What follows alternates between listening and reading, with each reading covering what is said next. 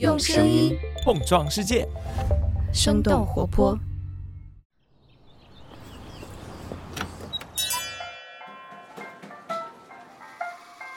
您的生动早咖啡好了，请慢用。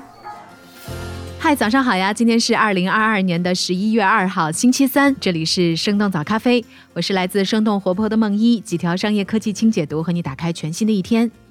进入到十一月份，也就意味着一年一度的双十一又来了。无论你是否还有期待，各大平台依然像往年一样，早早的为双十一卖力宣传。罗永浩带着男人们的双十一需求也该有人管管了，杀入淘宝直播间。李佳琦开播之前，所有女生们奔走相告。你们的李佳琦来喽！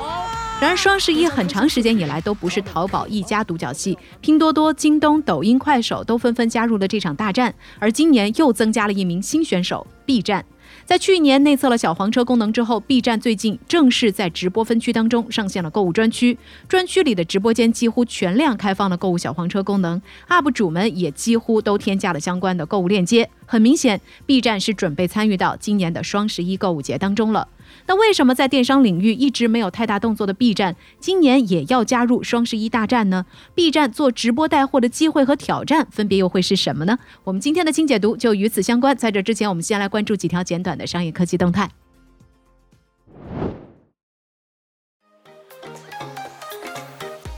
首先来关注一下腾讯会议的消息。最近，腾讯会议部分增值功能开始收费的消息冲上了热搜，不少网友吐槽，原来可以免费使用的视频转文字功能，现在只能免费使用十分钟，需要付费之后才能查看。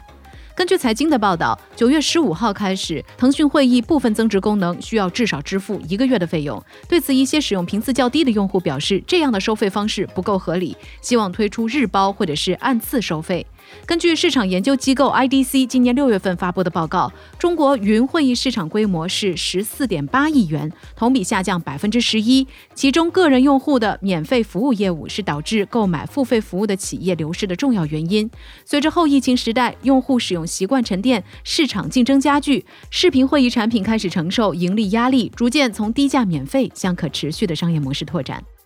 下面继续来关注一下 Twitter 的新变化。根据美国科技媒体 The Verge 的报道，马斯克计划将 Twitter Blue 的收费上调，来验证用户的留存率。费用将从每个月的四点九九美元上涨到十九点九九美元。Twitter Blue 是 Twitter 上的一项付费订阅服务，用户可以收藏自己最喜欢的推文进行分类标记，包括收藏夹里的颜色、名称都可以进行自定义，并且支持同一个内容加入多个收藏夹。除了 Twitter Blue，马斯克还表示将会对 Twitter 的认证流程进行改革。根据科技媒体 Platformer 的记者表示，Twitter 正在考虑对认证功能进行收费。认证功能是指用户在经过身份验证之后，能够获得蓝勾的标志，这代表的账号为用户本人所有。未来想要再获得蓝勾标志，则需要额外付费。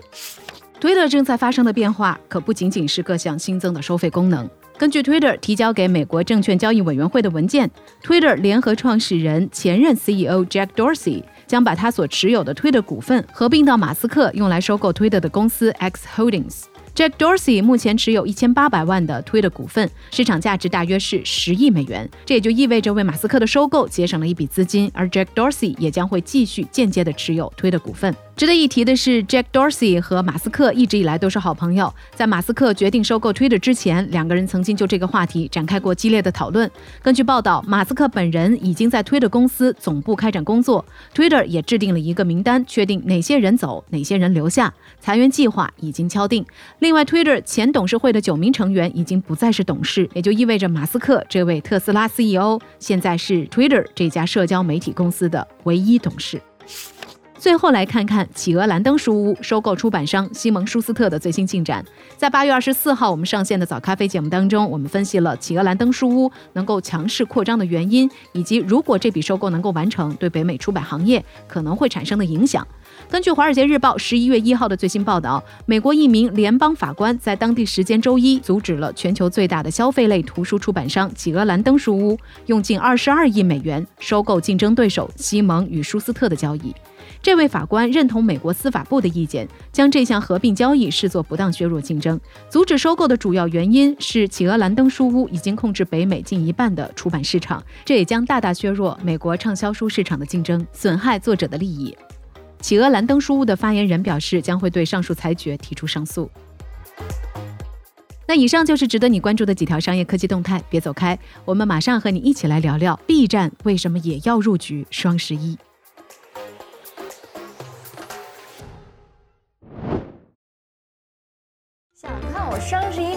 东西？那我顺便插一句，我今天甩开了，聊点别的。对，总能选到特别适合他的单品。男人欢迎来到今天的精解读。如果有一天你喜欢的 UP 主开始直播带货了，你会不会为此买单呢？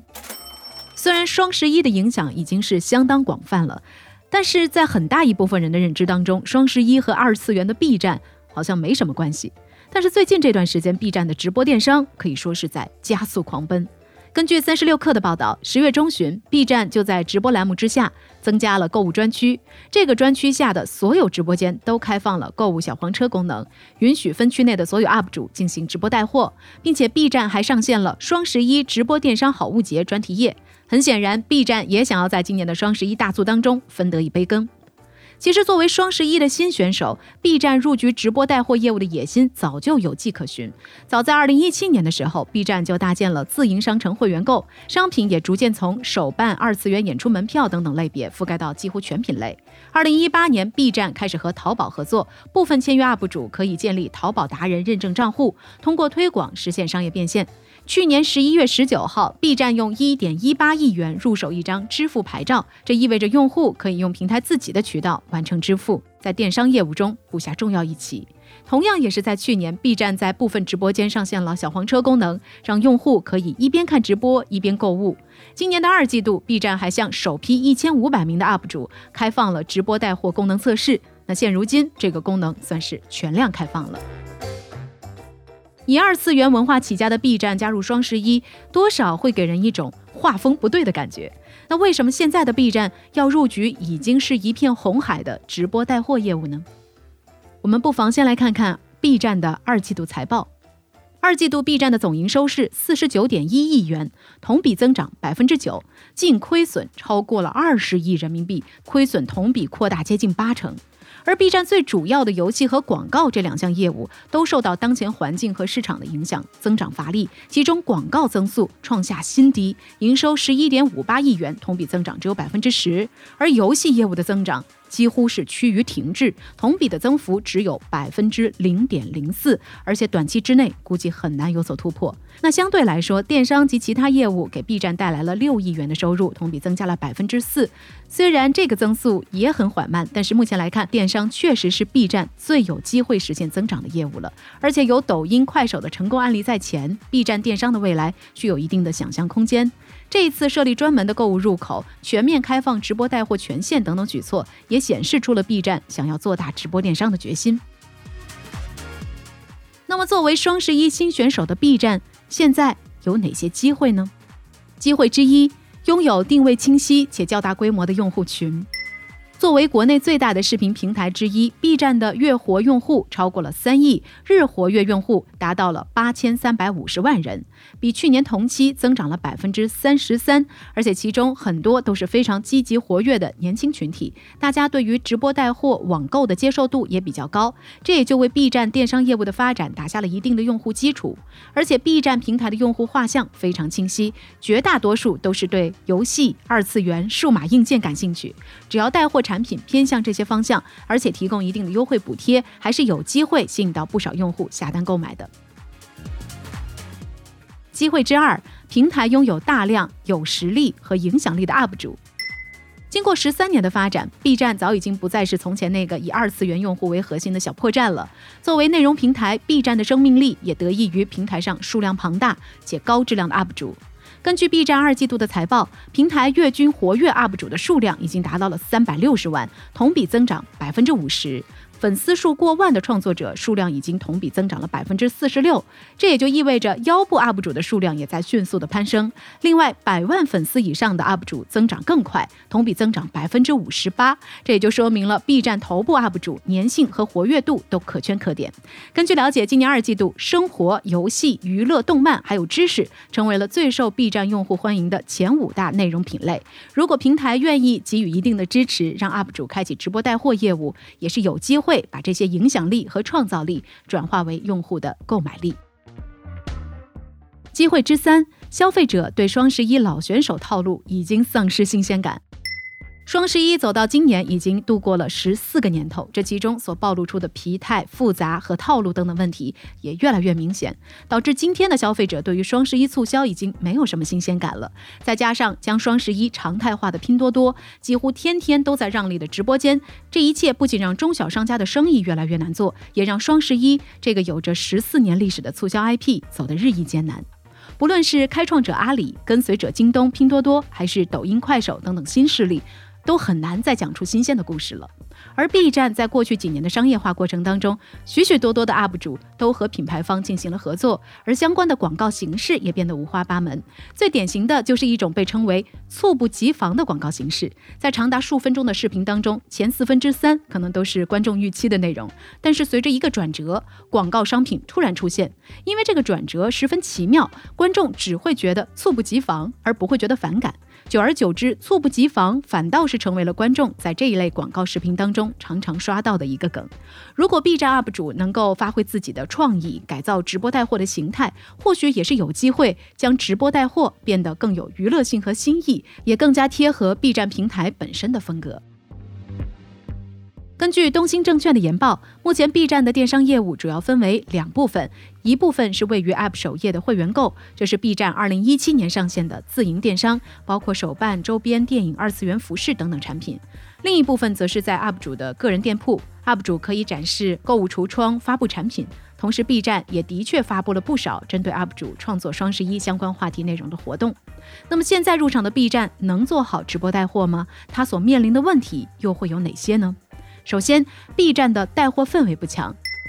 B 站受年轻人欢迎的原因之一，就是垂类小众的爱好。动漫、游戏、汉服、烘焙，B 站就好像是一个大型的社团现场，你永远都能够找到属于自己的爱好和同伴。这种独特的二次元文化和良好的社区氛围，也是 B 站区别于其他内容平台的优势。但是在一定程度上，也阻止了 B 站的商业化的发展，因为害怕带货之后引起粉丝反感，导致掉粉。B 站 UP 主的带货意愿看上去并不强烈，一些头部 UP 主也依然保持着观望态度。现在随意点开 B 站购物专区内的直播间，会发现每个直播间里都挂有小黄车，但是很少有 UP 主像其他平台的专业主播那样进行专业的带货讲解。如果不是底下挂着小黄车，几乎看不出 UP 主直播带货的痕迹。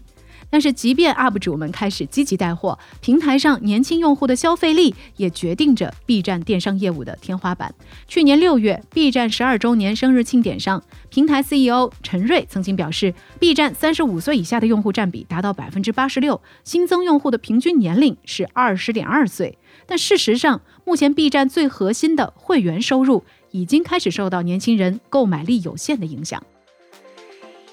其次，供应链短板难以短时间补齐。根据品玩的介绍。目前 B 站会员购的手办等等商品相对来说还是受众较小，种类难以满足大部分用户的需求，这也让品牌方缺少入驻的动力。另外，B 站虽然给 UP 主提供了一个选品广场，但是其中的商品基本都是来自淘宝或者是京东等等第三方平台，这种方式就会导致 B 站在商品溢价上没有什么话语权。所以，即便是使用优惠券折扣，B 站的价格和其他电商平台相比也没有什么竞争力。也就是说，B 站用户在 UP 主直播间购买产品的时候，不仅要先跳转到第三方平台，而且价格也没有便宜多少。这当然也就会削弱用户在 B 站直播间购买的热情。根据 CBN Data 的分析，电商是一门复杂的重运营生意。B 站平台的特色或许也决定了他们很难有更多的资源打造自营电商。与此同时，B 站一方面卖流量给电商平台，另一方面又自己下场带货，抢其他电商的生意，很有可能导致两块业务左右互搏，得不偿失。其实像 B 站一样还在苦苦寻找方向的内容平台还有很多，比如受小而美调性影响的知乎和主打真实种草社区氛围的小红书。这些内容平台的电商发展之路其实走的都极为克制。经过几年探索的 B 站，能不能找到一套契合自己平台基因的电商玩法？其实还有待更多的时间去检验。当然，聊到这儿了，我们很想来问问你：你会看好 B 站做电商吗？如果你喜欢的 UP 主开始直播带货了，你会买单吗？欢迎你在我们的评论区和我们一块儿来聊聊。另外，在我们节目的最后，也想小小预告一下，这周五的节目，我们也依然会讨论关于电商的话题。不过视角呢，我们会转向海外，去看看没有了砍一刀的拼多多，在海外做电商是如何起步的，它的未来发展又会有哪些挑战？好了，以上就是我们今天的生动早咖啡，那我们在这周五一早再见啦，拜拜。这就是今天为你准备的生动早咖啡，希望能给你带来一整天的能量。如果你喜欢我们的节目，欢迎你分享给更多的朋友，这会对我们非常有帮助。同时，你也可以在公众号和微博搜索“生动活泼”，声是声音的声，这样就可以了解更多与我们节目相关的信息啦。生动早咖啡，期待与你下次再见。